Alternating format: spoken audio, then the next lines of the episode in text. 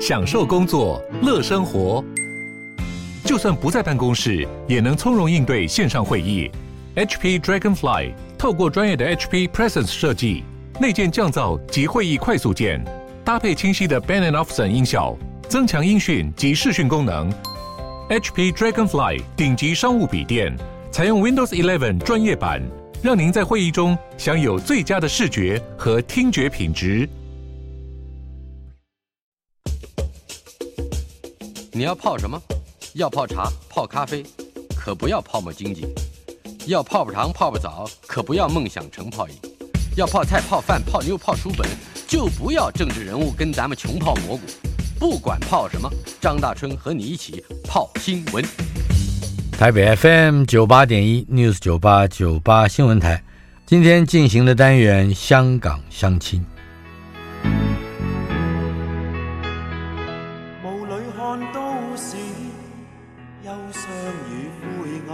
香港相亲所访问的来宾，大多数是近年来加入台湾生活圈的朋友。从广播媒体上听起来，最鲜明的特色就是他们的口音，那是孙中山和梁启超的口音。请慢慢聆听，会渐渐觉得熟悉、亲切以及温暖。香港相亲第十集，我们邀请到的是在宜兰慢慢走自在生活，他的负责人杨宝熙女士。啊，她是七十一岁了，我要叫她一声大姐。呃，慢慢走，自在生活是一个什么样的单位？我们稍后会说到。在二零，应该是二零二零年吧，那一年您，呃，大姐您六十九岁，对，呃，孤身一人来到台湾，对，呃，而且开创一个一个一个事业，或者是说一个置业了。呃，可以这样说了，呃，一个人来。那么可以介绍一下，呃，那个时候您想的一定是跟农有关的，呃，这个事物。那这个农业，嗯，或者是农务，呃，是如何在台湾，嗯，发光打动你来这里准备定居？哇，哇，不要这样说了。其实刚开始的时候，的确是有这个想法，就是在农的方面。嗯做一点什么东西，因为我之前在香港只是种一点菜啦，有的时候做志工去种稻米啊那样子，嗯、但是都不懂，就那就还的。所以，但是既然来到台湾一个很大部分是农业的产出的国家，呃，所以就想能不能向台湾学习也。把我知道的东西带过来这边，嗯，这个是刚开始的时候的想法。但是其实一开始我也没有想过是要种田还是什么。很多香港的朋友都有这个误会，所以我就说你你们这个是一个美丽的误会，因为我的体力根本就现在就不能够下田，不能下田，对。嗯、但是涉及到农务啊，嗯，它非常广泛了，嗯。嗯，包括行销农产品，啊、这也非常重要，甚至包括烹饪。我这个待会儿我们都会谈到。对嗯、呃，您过去居住在香港的大埔，对，大埔好像也有也有市集哈，有，而且那个市集还有个很奇特的名词叫天光墟，墟就是土字边空虚的虚，虚落的虚，就是一个村落或者一个市集这样的一个概念。对，因为广东话趁墟。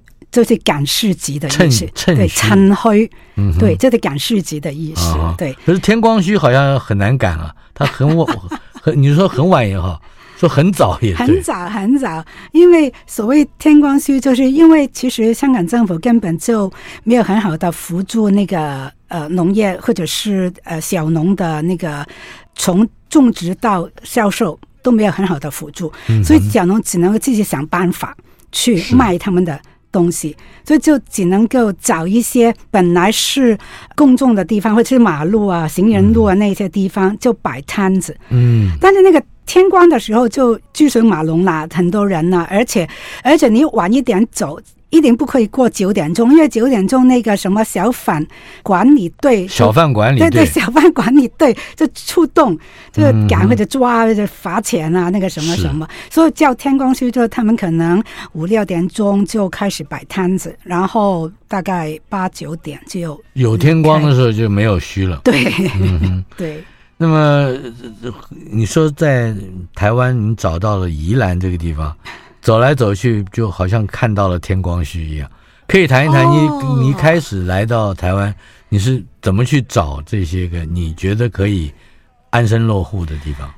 其实不是来到台湾才找，其实一直都有想法。啊、以前的想法是旅居台湾呐、啊，就是香港住一阵子，台湾住一阵子这样子。嗯、但后来港版的国安法通过之后，就发觉不想留在香港，所以就过来。台湾希望可以定居这样子，然后因为呃之前也有去过云南，知道这一个比较好山好水的、嗯、的地方，而且那边有我的朋友，特别是农业的朋友，嗯，对，有的已经认识了十多年的朋友。哦，所以十多年前你已经在台湾走、呃、走了很多地方了。啊、呃，可以这样说了，我因为会发现宜兰，那表示我很多跟农业的课程都是在台湾。上课的，比如说那个朴门啊，那个什么都是在台东。等一下我们会提到。嗯，呃，所以，啊、所以呃，所以一开始还没有来台湾之前，就已经就想一定要落脚在那个宜兰，就是一个一个农业的县份。对，就后来就发觉，因为我住的地方外面整条的街。我没有这么早起床，他这朋友告诉我，其实五点钟开始就已经有小农在那边摆摊子。是，但是他们比较幸运，他们可以一直摆到大概十一点、十二点，也没有人来抓。对，没有人来抓，没有人来赶。所以有的时候我我一直在这边走的时候啊，好像回到大埔，嗯的感觉就是这样子。是，这个人、社区和土地建立起比较密切的关系。似乎在台湾是一个很很普遍的可以看得到的风光了。可是，在嗯，大概是两千年的时候，你已经加入了香港的嘉道理农场的这个农业部。嗯，可以谈一谈嘉道理这个机构吗？哦，好的，嘉道理以前是一个辅助农业的机构。因为那个一开始大概五十年代的时候，嗯，香港政府根本那个时候还没有那个呃农业渔业的部门的。哦，所有部门里面没有这个公部门没有的，或者是它属于另外一些什么什么经济啊或者什么那边的，哦，那个我一时想不起来。然后那个时候嘉道理兄弟是从上海中国上海到香港，哦，其实这。因为是一九四九年的中华人民共和国成立，他们就来到香港。然后他们两个兄弟，一个赚钱，一个专门花钱的。这这两个人是英国人，他们是犹太裔的英国人。哦哦，对。然后其中有一位对农业很有兴趣，所以他就成立了这个那个什么加道里农业扶扶助基金，嗯，专门扶助当时的。农民，因为没有人去去帮他们，是。对，所以他们一开始是一个辅助的单位，然后后来慢慢的政府有了呃渔农署，所以那个辅助农民的角色就慢慢的退下来。但是后来的，因为这个环保啊、可其实农业啊，那个慢慢就成为一个潮流嘛，嗯，所以他们就改成为一个呃教育的单位，是。教育的部门，一而且是一个 NGO 哦，对。非盈利的机机构，非盈利的。对非盈利机构，然后就比较呃重视教育的部分，嗯哼，呃，而且因为他们觉得每一个地方都应该有自己的农业，哪怕是很小很小的一点，嗯、然后负责人因为当时的这个 board director 董事局的，他们觉得应该。在香港推动有机农业。是，所以就二零零零年两千年的时候成立这个农业部，以前是没有农业部的，以前叫园艺部。啊，园艺对园艺对 horticulture，嗯哼，所以后来就他们觉得无论那么怎么小都要推动，因为他们都是推动那个本土地产地烧，是。这本去本地的，production for local consumption，是。对，所以就成立了农业部，我是那个时候进去的。呃，两千年进去，对，两千年。但是两千年进去，我相信你已经有很非常充分的准备，因为一九九三年你已经来过了台湾，而且跟主妇联盟好像也有一些关系。而主妇联盟在当时似乎就是在推动有机这个农业嘛。对，呃，没有那么早。其实我到台湾联系主妇联盟应该是两千年之后的，哦，真的，对，应该是如果我没有记错的话，应该是二零零三年的时候，嗯哼，就拜访主妇联盟，盟。对，那个时候其实也是加多利农场，因为想推动那个 CSA 这些、哦、呃台湾叫共同购买，后来又又叫那个社区支持农业。嗯，对，嗯，是。对对对，这个在台湾主妇联盟跟这个加道理农场的这个，嗯、我们讲说之间的理念或者是关系，可以介绍一下。其实没有官方的 嗯关系，只是你一个人打通两边。不能够这样说了，就是我们就联系开门，然后我们说我们带一些朋友。那个时候，加到你农场有一个有机大使的活动，啊，一个 project, 有机大使对项目，所以就带他们过来，然后向他们学习。其实很多很多东西，我们都是一开始的时候都是向台湾学习的，包括那个市集，嗯、包括那个 CSA 的部分。啊、CSA 就是社区支持农业，对对对对对，社区支持农业，对。后来也去拜访慈心慈心基金会，慈心基金会，对对对对，慈爱的慈，心脏的心，慈心基金会，因为他们也发这个有机认证嘛，他们也有这个有机认证嘛，嗯、所以跟这些机构也有一些联系、拜访、学习这样子。是那个时候是要把台湾的经验要带回香港吗？对、啊，是这意思。对呀、啊，嗯，对呀、啊。其实香港比较像样的有机是农民市值。是大概二零零四年才由加道理农场开始的，哦，也是去拜访了那个台湾的市值之后，是回去就办起来。嗯，你刚刚提到一个普门是吧？对，permaculture。嗯哼，对，可以介绍一下当时的情况。呃，对，那个是我应该是二零零九年到那个台东上的普门的课程。嗯，普门它其实它不是教你怎么耕种啊。怎么种地的？它是一个设计的课程，哦、所以它的全名叫做 Permaculture Design Course。是，对，它是一个设计课程，设计的课程。所以你这个呃，就把那个农场怎么设计到比较是比较天然的、比较自然的，用用很少的外面的资源，嗯，用很多的本地的资源去把那个农场。办成一个可持续的农场这样子，嗯哼，对，大概就是这样。对，可是，在香港有什么样的人会参与这样的活动，并且可可以志同道合的可以一起走下去？啊、呃，几个方面，一个就是对农业本身有兴兴趣，或者他本身就是种田的，或者种菜啊那什么的。原本家里就是种田。呃，对，哎，香港也很很奇怪啊，很多人他放弃了自己本身的本业。他可能之前是工程师，可能是开那个计程车，嗯、可能什么的，但是他对农业有兴趣，所以他就半半路出家，这样就加入了这个种植的行列。对，所以就是可能本身是有种植的经验，有一些是他喜欢设计的，嗯，有一些可能是他们念城市设计的。同一届，我们同一届的人就是来自于一些念城市设计的人，是。对来。那么这个刚才提到的 CSA 啊，嗯嗯、就是社区支持农业的 Community 嗯哼。呃 Supported Agriculture 是。社区支持农业的这一个活动，在香港推动起来，嗯，顺利吗？或者说有很多的人参与吗？刚开始的时候还好，因为二零零三年刚好是 SARS 嘛，然后香港的经济比较走下坡，经济不好。因为这个呃，社区支持农业，它是比较有利于那个小农跟一些想吃的比较好、吃的健康，但是又买不起大超商里面的有机的食品，因为那个真那个时候贵的很厉害，几倍的价钱。对，所以那个 CAC 刚好就能够符合。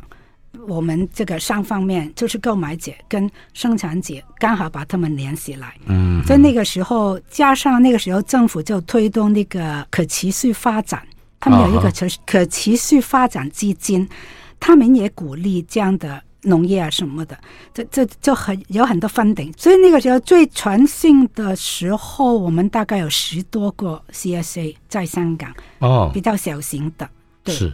总之就是要活络那个买卖生意，对对对对，而且让它比较便宜。呃，能够更多的去接触消费者，但是但是小心哦，我们的目的不是便宜哦，我们的目的就是要本地产本地烧，而且要打破那个买卖的关系，我们就是要建立一个比较好的人与人之间的关系。听说你们也有以物易物是吧？对，有交换呐、啊，所以为什么叫做互相支持的一个农业方面？对，那个你们也成立了一个，至少我知道您参与一个叫土生合作社，是不是就是这个？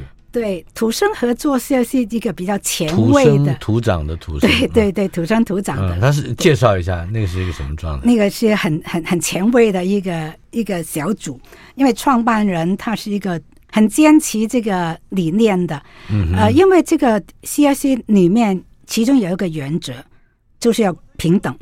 嗯，所以那个时候呢，就这个土生合作社的创办人他就提出，我们应该有一个灵活的。价格的定价什么意思啊？如果你的能力比较高的，你就付多一点；我能力比较弱的，就付少一点。嗯哼，懂吗？我我了解，但是这个行得通吗？对，问题就是你实际执行的时候，那个有钱的人，他他为什么会变得有钱？那就是他给你精打细算了。哎，不是哦，就调过来哦，因为有钱的人不介意。多给，因为那个时候他们在很多的学校里面推动，uh -huh. 所以有一些什么教授啊、professor 啊，他们愿意这样做。Uh -huh. 不能接受的反而是什么？是弱势的。为什么？他们觉得你为什么要这样厚待我？这里平等，所以有的时候我们是不是有一点怎么好好事变成坏事这样子？嗯、你本来是一。一片好意，一片好意的这样子想平等啊，这样，但是我可以付得起啊，或者是我可以其他地方省一点，我就可以付啊。你为什么要给我这个优待这样子？可是说的比较清楚一点，比较传统的老派的左派啊，不就是搞合作社，用这个方式来展现公正，或者是展现公这个这个互相的这个劫富济贫嘛？对，合作社又有点不一样，合作社是。它价钱应该是平等的，它只是无论你占多少股份，你还是一票投一票。啊哈！但是他刚才土生合作社的就是就是他买的东西，他有两个定价，一个叫基期价，一个叫什么基本价。嗯，这两个价钱，而且它不是由你自己算，分配的。呃，不是分，他他要怎么说？他有点有点审核这样子，就是说你可以用这个价钱，你不可以用这个价钱这样子。嗯，所以他可能不到位啊，所以后来就不了了之。这个合作社就结束了。这个、对，差不多一年的时间就已经结束了。结束之后，做了些什么其他的事情吗？跟还是跟农业有关？对，结束之后，我还是觉得这个社区支持农业。在香港是可以搞起来的，嗯，所以就另外跟一些朋朋友就成立了这个自，当时叫自在生活，自在生活，就是就没有前面的慢慢走，嗯，就是自在生活，对，这是慢慢走自在生活的前身了，对，嗯，对，可以谈一谈那个自在生活在香港是怎么发发动或者怎么样推行的吗？那个时候也是想办多一点 CSA 的事情，嗯，一开始。跟几个朋友想在香港出现香港的有机豆腐，因为豆腐对，因为香港有有机豆腐，但是都是从什么美国啊、日本啊、台湾来的，或者是对，或者是中国大陆来的，贵而且不是本土，所以我们就想没有理由香港有豆腐，但是没有有机豆腐，所以我们就想没有理由的，香港一定可以做的，所以我们就。就去去敲门，不认识的那个生产豆腐的厂商问：“嗯、你们可以生产有机的吗？”然后终于给我们找到一家，他说愿意。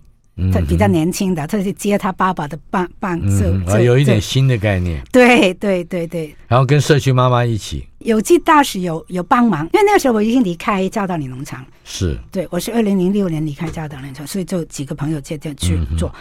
然后他们说：“哎，可以啊，我们一开始的时候，我们是提供有机的黄豆，嗯哼，要求他们用盐卤，盐卤就是其中一个凝固豆腐的东西的媒介媒体了，然后。”做了一两次之后，这个豆腐厂的老板就看准了这个生意，嗯、他觉得这个可以做，啊、有有有市场，他说：“哎，他来做，然后他卖给我们，我们也无所谓啊。其实我们也不是真的要做生意，嗯、我们只是想推动这个东西。嗯嗯。所以就一开始就没有公司，没有单位，什么都没有，就几个几个女生这样去那个。结果生意被人家抢走了。没有没有没有，但是后来有人说你这样好像有点危险，因为始终是一个食物嘛。嗯。食物如果有什么风险，那你怎么负担？所以我们还是去注册了一个有限公司。哦。主要是避免一些呃责任的。如果有什么责任的问题，嗯，那后来就慢慢有有的人说，哎，你既然卖豆腐或者就卖豆浆，那个厂商也说啊，可以做豆浆，卖豆浆有有的人又说，哎，可以卖其他的干货，卖其他的东西，就开始，因为那个时候我还是跟中国大陆里面很多的那些小农，不一定是有机，但是他们叫有友善耕种，嗯，友善耕种，耕种的米农啊什么有联系，所以我们就问他们，我们买他们的米。过来在香港卖，哇，那些米真的很好吃的。嗯、因为台湾米那个时候在香港没有那么流行，嗯哼，或者是贵或者什么，反正中国大陆的人工比较便宜嘛，是，所以就我们就找到中国大陆的米农，然后把他们的米拿过来就卖米啊，或者卖其他的五谷啊、嗯、那些东西。似乎在豆腐的销售的情况很好的时候。好像当时消费者还可以用劳动来换取豆腐，是吧？就是你们做了一个那个经济的十份券啊，对，十份券。其实十份券不是我们办的，就是那个时候我们的自在生活，我们没有自己的门市，我们、嗯、我们只是做一个中间人，是，就是我们联系生产者，然后我们卖到不同的购买点，就是不同的 CSA 了，嗯，或者是后来后来发展成。个人，呃，主要是一些 CSA，然后其中一个 CSA 叫那个信雅各福群会，他们本身就有十分券，十分券，对，十分券是什么东西呢？这个概念就是也是平等的概念，嗯，就是我劳动一个小时，跟你劳动一个小时，我们应该是平等的，嗯，所以我们就就用六十分钟作为一个支付你的劳动，然后你就用这个六十分钟去换你想要的东西。啊，呃，价值是跟劳动时间有关。对。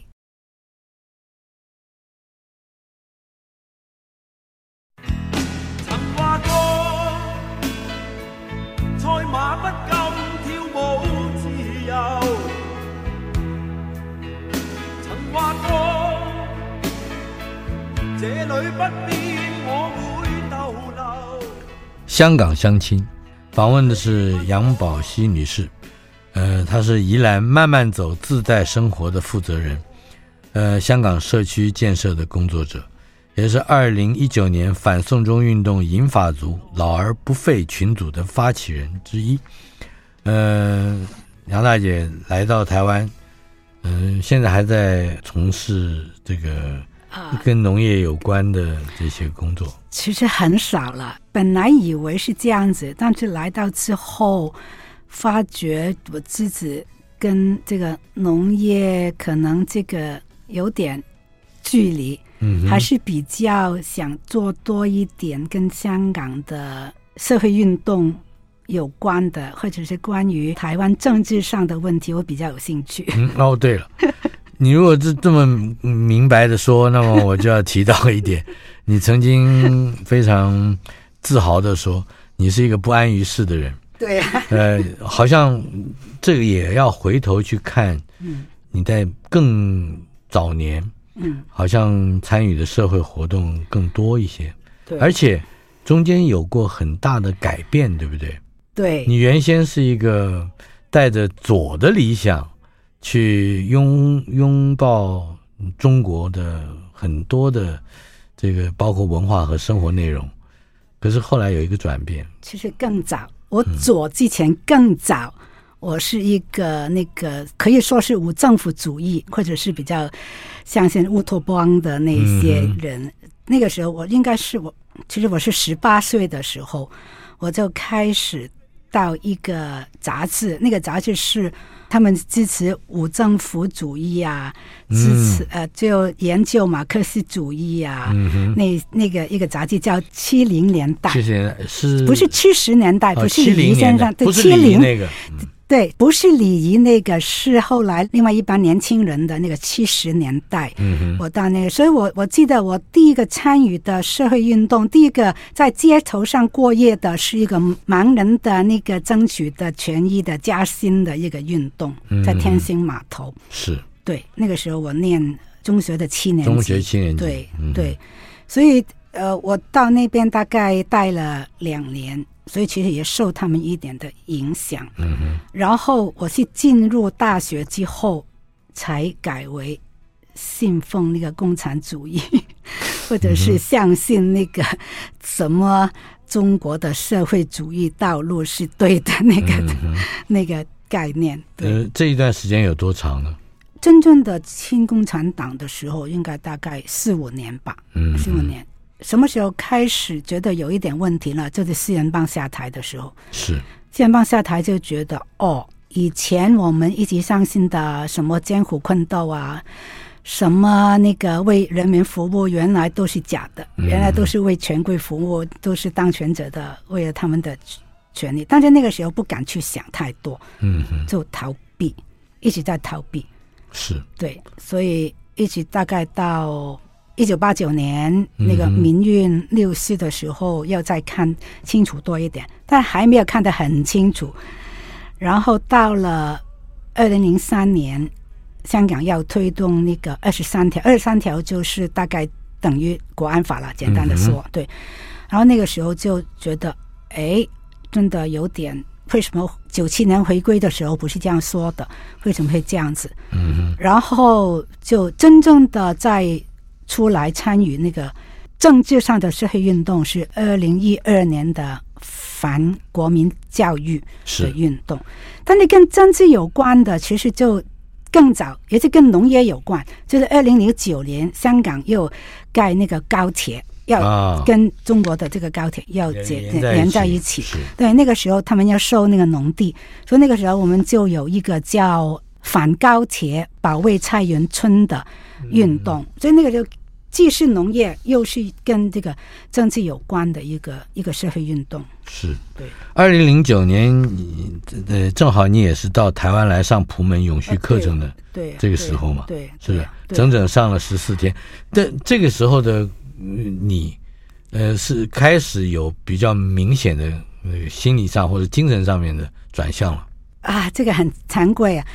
一直以来，我对农业技术都没有掌握好。嗯，虽然我当那个我们叫假日农夫啦，就是每一个礼拜去一两天的那一种。我在二零零六年开始去当这个假日农夫，教的农夫很用心的去教，但是没有学懂多少。所以去参与那个呃普门的时候，就觉得哎呃学一点设计的东西啊，还是什么了，还好。其实那个时候技术的部分或者是设计的部分都没有设得很好，因为我对空间掌握的不好，我对于空间真的不懂应该怎么做，所以那个设计画图啊，那个什么了，我都都是同组的同学们去做的。是，但是整个课程里面对我。影响最大的就是关于那个社区继续农业，或者是另类经济的部分。嗯，这个对我的印象最深刻，也是影响最深的。因为我自己本来也是念经经济的，是对，所以就发觉，哎，原来我们不一定要用那个资本主义的那一种那一种市场经济，我们可以用另外的一些社区经济，或者甚至是那个呃，我们叫礼物经济，还是。啊哈、uh,，gift economy 呢？他说，呃，翻直接翻译吧。礼物的程序就是互相，就有一点不很计算那个那个价价钱。对，不计算价格，但是我们重视价值。嗯哼，特别是人的价值、劳动的价值。这也是你们的社区农业计划的一部分。对，对。那么，那可是等到你到台湾来，尤其现在，你现在已经是你是投资移民。对，投资移民。呃，好，那你要推动的一些，恐怕也是跟这些运动的精神是相延续的。对呀、啊。你在宜兰看到了什么？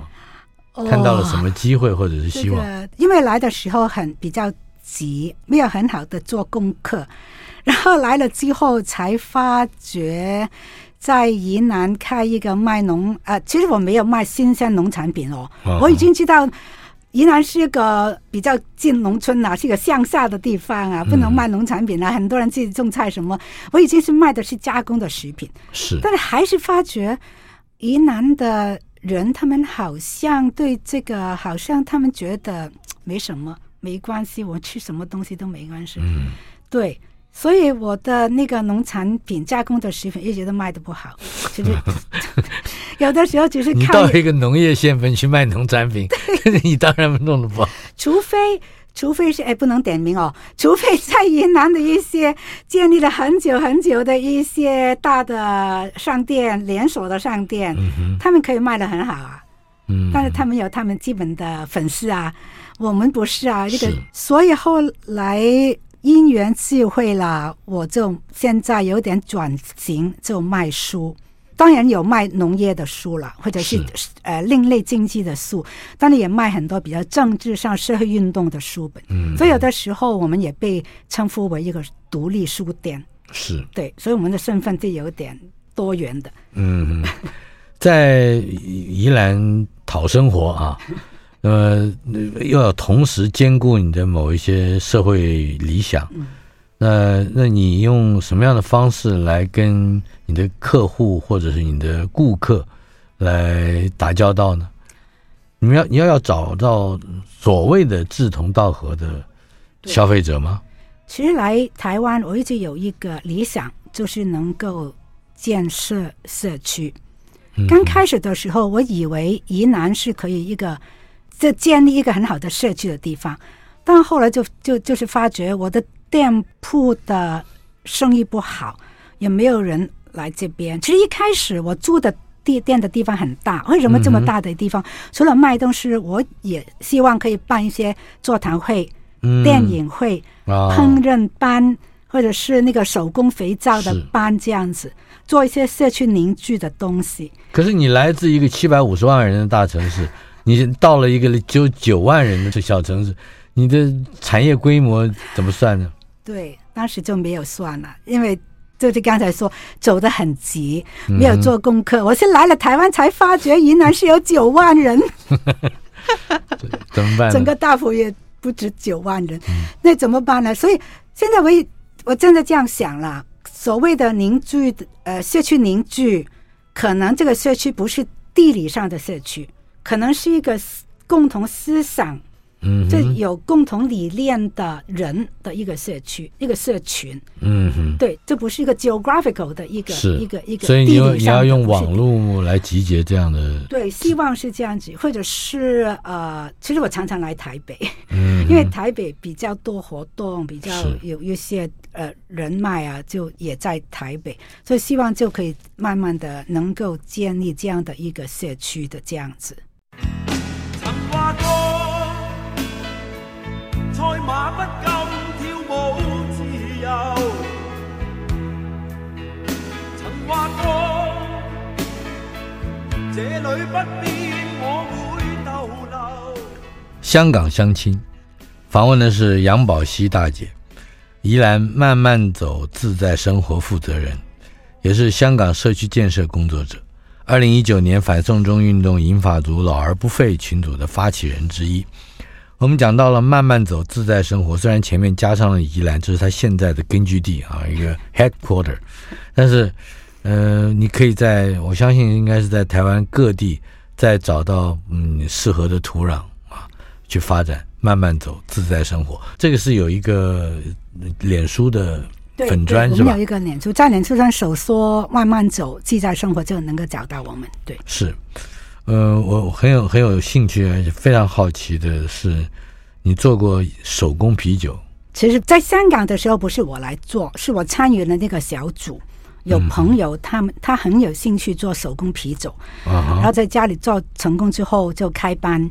开班教教人做，对，教人做手工啤酒，曾经有卖，但是筹款的那个什么的，因为那那个是二零一九年的时候就有一些筹款的活动，然后这个就慢慢引起我的兴趣，对，嗯、然后呃，我之前到云南旅行的时候，就发现云南有一个叫平安顺心的啤酒，平安顺心啤酒，对，它是用宜兰的旧城门四个门，对，正平、对安、黎顺、坎兴。对，这就是平安顺心。前面的四个字是八卦里面的四个卦，哦，哦四个卦震对离坎。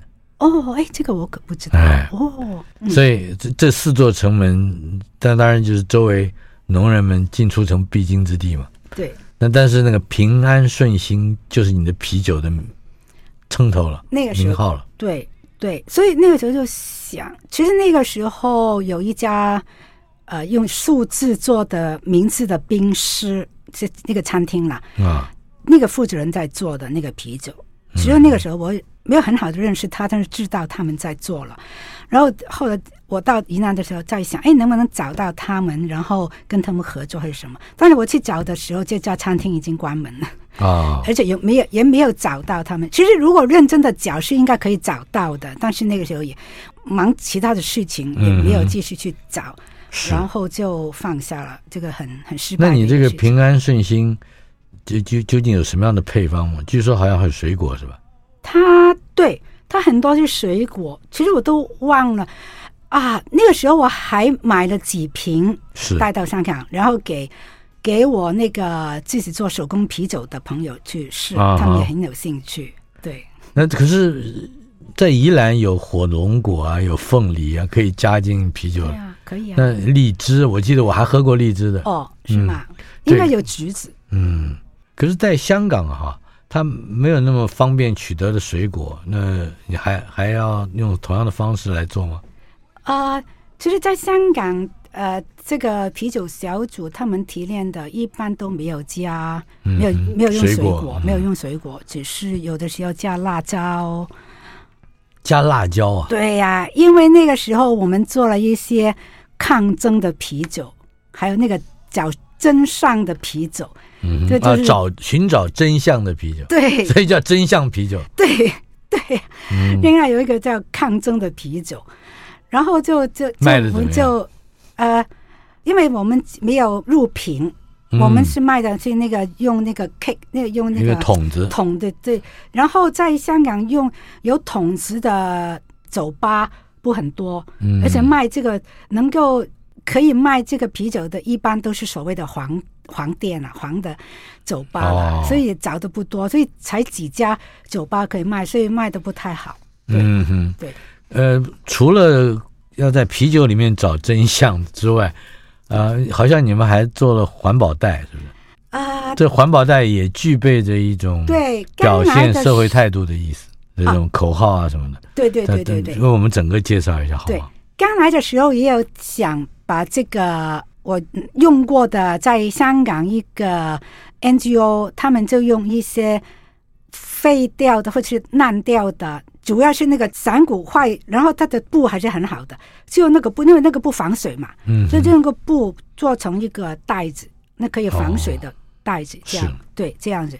然后我觉得，哎，台湾这方面的应该有很多资源，特别是云南，云南这么下这么多雨，宜 宜兰一定雨伞对于当人来说一定用很多，而且可能容易坏掉啊、烂掉啊那个什么，所以就想，哎，可不可以在云南做一些这样的扇子？而且就就好像除了环保之外，因为呃雨伞运动的时候，我们也也是雨伞也是一个一些代表嘛，一个代号嘛。嗯所以就把这个雨伞运动的那个时候的一句话就就说不哭不散的哭是枯萎的枯啊，对，散是离散的散，对，不哭不散，对对，环保袋，对环保袋，对，就这样子。嗯、但是没有找到懂做这种环保袋的人，也没有找到这个这些雨伞的。来源，这就放下了。嗯、所以，如果在这边可也可以呼吁一下，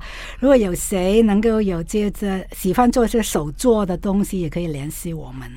也就是你现在需要一些生产线了、啊，对对，生产线要做成手工的环保袋，对，而且还要用雨伞材料，对雨伞，嗯、对，这个是很很可能伞骨坏掉了的雨伞，这这样才环保啊。嗯哼，是。那么这这个是还只是一个构想，是吧？啊，对，就这个构想。当年在香香港是也是一群妇女收集坏掉的雨伞，嗯、拆下那个布料，对，来做的。对对。对对，所以你认为在台湾也可以 也可以。我以为是这样子，嗯、希望希望也是这样子，只是我还没有遇到。据说你最看上的、最想要推广的是宜兰在地的稻米。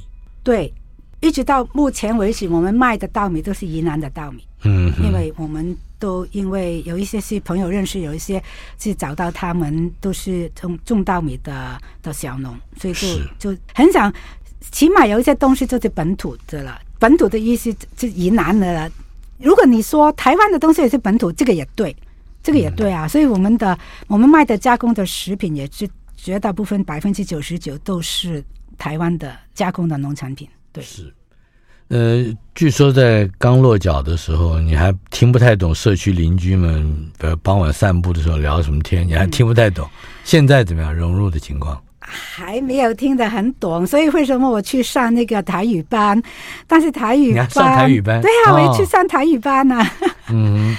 那个姓著名的台语班呢？是呃，但是就是一个语言不能够这样快的就可以掌握了。现在可能听懂懂听懂一点点的单词，嗯、但是我是想自己也习惯习惯一些那个语调啊，那个那个那个说话的这个情况这样子。嗯，所以因为我现在也有去上一些社区的。呃，宜兰的在地的 NGO 办的一些课程，呃，健康的课程或者是休闲的课程，嗯、同学们、老师们都是说台语的，我也不好意思说，哎，你们要呃讲国语就不能这样子啊，所以我在旁边就听，很很喜欢听他们在这样的，他们有的时候也说一点国语让我听懂，但你绝大部分的时候都是讲台语。呃，另外就是好像你也不刚才也提到。比如说办电影欣赏会，嗯，办一些课程，嗯，还有似乎这是在计划之中，要请一些广东的大厨，或者说能做广东菜的大厨来教做菜，是不是？对，一切都是在计划之中。中对，嗯、呃，其实也不是大厨了，就是反正是如果有人可以叫那个烹饪班，或者是做一些用健康的食材做健康的无添加的菜，就很好。但是可能我不知道是天意还是什么了。嗯，我的店铺刚开始装潢完毕的时候，想开幕的时候，就是去年五月份，就是这个疫情刚开始第三级的时候。哦哈，那个时候就连一个像样的开幕礼也没有办，就静悄悄的就开幕了，就就没有人到了。但后来疫情缓和了一点。也就讲啊，还是这样子，就就这样开下去了，就这样子。对，但是电影会我们真的有办过，是办过好几期的电影会，嗯，但是人数不很多。哎，这边可能要要做一个宣传吧。嗯，其实很多人觉得住台北的人觉得宜南很远，我要告诉大家，其实宜南跟台北一点都不远。嗯，我常常来台北的时候，大概是花一个多多小时，大概是两个小时。其实，两个小时我可以到台中了。不过呢，好像你也经常的走在路上会碰到，比如说，比如会做香肠的农夫，你你就准备去帮人家卖香肠了，是吧？其实他不是一个，他不是一个农夫。嗯，因为我喜欢跟人家聊天。然后有一次我经过一个地方，他说他有茶叶卖，不是一个商店啊，是一个家庭的。哦，但是他说他有茶叶卖，我想买。茶叶，我就进去买茶叶，但就看到他正在剥很多的蒜头，嗯，就问他为什么做这么多？他说他就做这香肠啊。我说哎，你们卖不卖？他说当然卖啊。所以我就买了一点，哇，很好吃。所以也想啊，可以这样，也可以卖一些，嗯、卖一些这样的手工的蒜头香肠。是，但是后来因为我生意根本不好，如果我买进来的时候卖不出去，那怎么办？嗯，所以还是都是赔本的生意了。所以，不过从你进到录音间以来，我看到你都是充满了这个正向的希望啊，而且看起来好像哪一个生意就很快可以做成了。不管怎么讲，我们要呼吁慢慢走，自在生活正在脸书的粉砖上等你。另外，杨宝琦大姐要点一首歌，对不对？嗯，好，你点一首歌来谈谈你。来到台湾的心情，或者是跟香港遥相嗯远望的这个心情。对对对对，我想点那个 Beyond 的十八。为什么选这支歌就是它里面的歌词很能够代表我现在的心情。他说：“如用这歌可以代表我，帮我为你加一点负荷。假使可以全无阻隔，可以代表我，可以帮你，不管福或祸，这样也是很足够。”